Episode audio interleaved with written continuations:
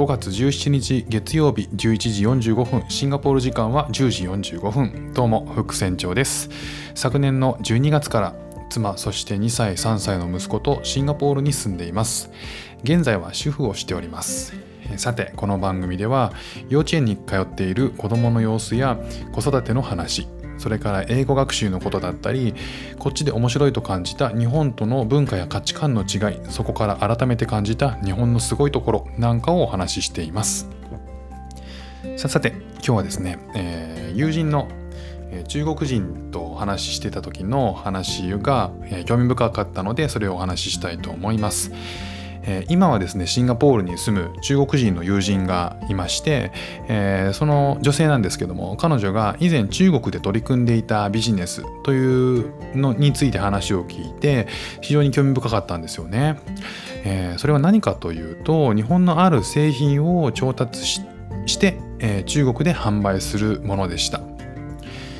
えー、その彼女は今はシンガポール人と結婚してシンガポールに住んでるんですね。なので今物理的にそのビジネスは、えー、とやれないということなんですけど聞くと、えー、過去にねいろんなビジネスを中国でしていたらしいんですよ。でその中で面白かったのが、えー、日本の伝統工芸を仕入れて中国で売るということだったんですね。えー、何か、えー、何でしょう？何だと思いますか？それはですね南部鉄器というね伝統工芸品なんですね。南部鉄器っていうのは17世紀頃から岩手県の盛岡市や奥州市で作られてきた鋳鉄の総称であるということなんですね。えー、まあ、あの有名なのがこう表面がゴツゴツした鉄器で、えーとお茶をえーと、沸かす時にね昔お茶を沸かす時に、えー、それにお湯を沸かして入れるっていうのがあの一般的な使われ方だったと思うんですけどもこれは江戸時代に大名たちの間で流行していた茶の湯をきっかけに生まれた製品なんですね。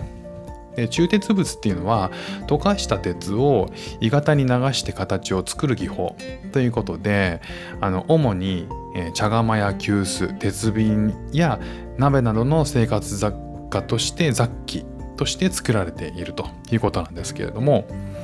このね南部鉄器っていうのは、えー、この鉄瓶で沸かしたお湯がまあまろやかな味になるというふうにあの評価されていて国内だけではなくて海外の愛好家からもお茶愛好家からも人気らしいんですよね。で彼女はこの、えーこのビジネスを始める一つ前は、えーと、レストランをやっててレストランの事業を売却してその資金で昔からやりたかったこの事業をやるために、えーと、お店をオープンしたらしいんですよ中国に。で、えー、中国の富裕層にとってこの南部鉄器っていうのは非常に人気が高いえー、当時あの、まあ、リサーチしたんでしょうね。ででこの南部鉄器を日本で仕入れて中国のショップに並べて売るっていうビジネスをしていたんですけれどもこれがねかなり高値でものすごく売れたらしいんですよ。そんなにあの誰が買うの？って言ったらまあ富裕層だと。でえっ、ー、と何回も年に買いに来る人がいるっていうことがまたびっくりしたんですよね。でも本当にこれ実際使ってんのかって聞いたらうん使ってる人もいるけどうーんコレクションなんでしょうねみたいなこと言ってたんですよね。南部鉄器っていうのは あの手入れをすれば一生もの、ね、その南部鉄器をなぜ何個も買うかっていうとコレクションだと。とんでもないですよね中国の富裕層。そう。飾るだけめでる対象ということで南部鉄器を購入しまくっているらしいんですよね。ね、しかしその彼女はビジネスが軌道に乗ってた最中に日本製品の不買運動が、え、中国で起きてでそれでねあのその南部鉄器も同じように売れなくなっていったので店をあえなく閉じたということなんですよね。ちなみにちなみに、えーと、その当時はそうだとして今はどうなの？実際って。今、えー、聞いてみたんですよね。そしたらうーんそうね。今はシンガポールにいるからできないけど今やってもねまた売れると思うよ。不買してたっていうこと？いやそれね忘れるのよ。っていうふうに言ってたんですよね。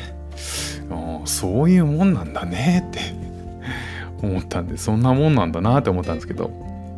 まあ、このようにねあの日本に住んでいると短すぎて気づかないけど海外からすると喉がから手が出るほどに価値の高いものっていうのは日本にはたくさんあるんだろうなっていうふうに感じました。そういえば昔僕あの盆栽職人さんをのお宅を訪ねたことがあったんですよ。でその彼は当時ね、えーと、フランスで盆栽がアートとしてめちゃめちゃ価値が高くてめちゃめちゃ高額で取引されているっていうふうに言ってたんですよね確かに。これまあ数年前なんですけど。まあそんな話もあってうんだからまあ一方で価値を見いだしてくれるのもありがたいけどでも歴史が誇る伝統技能の技術の生み出した貴重な商品っていうのがお金を持っている海外の人のところにどんどん渡ってしまってるっていうのはある意味寂しいなとも同時に思いましたね。ね日本はこのように海外から羨むような素晴らしいものには溢れてるわけですよ。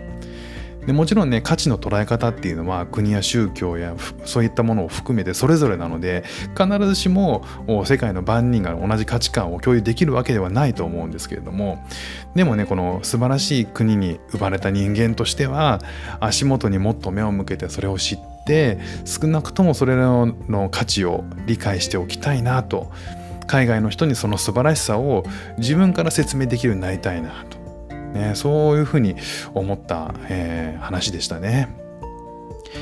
ということで、えー、今日のお話は中国の、えー、中国の友人の昔のビジネスのお話をさせていただきました。今日も聞いていただいてありがとうございました。ではまた。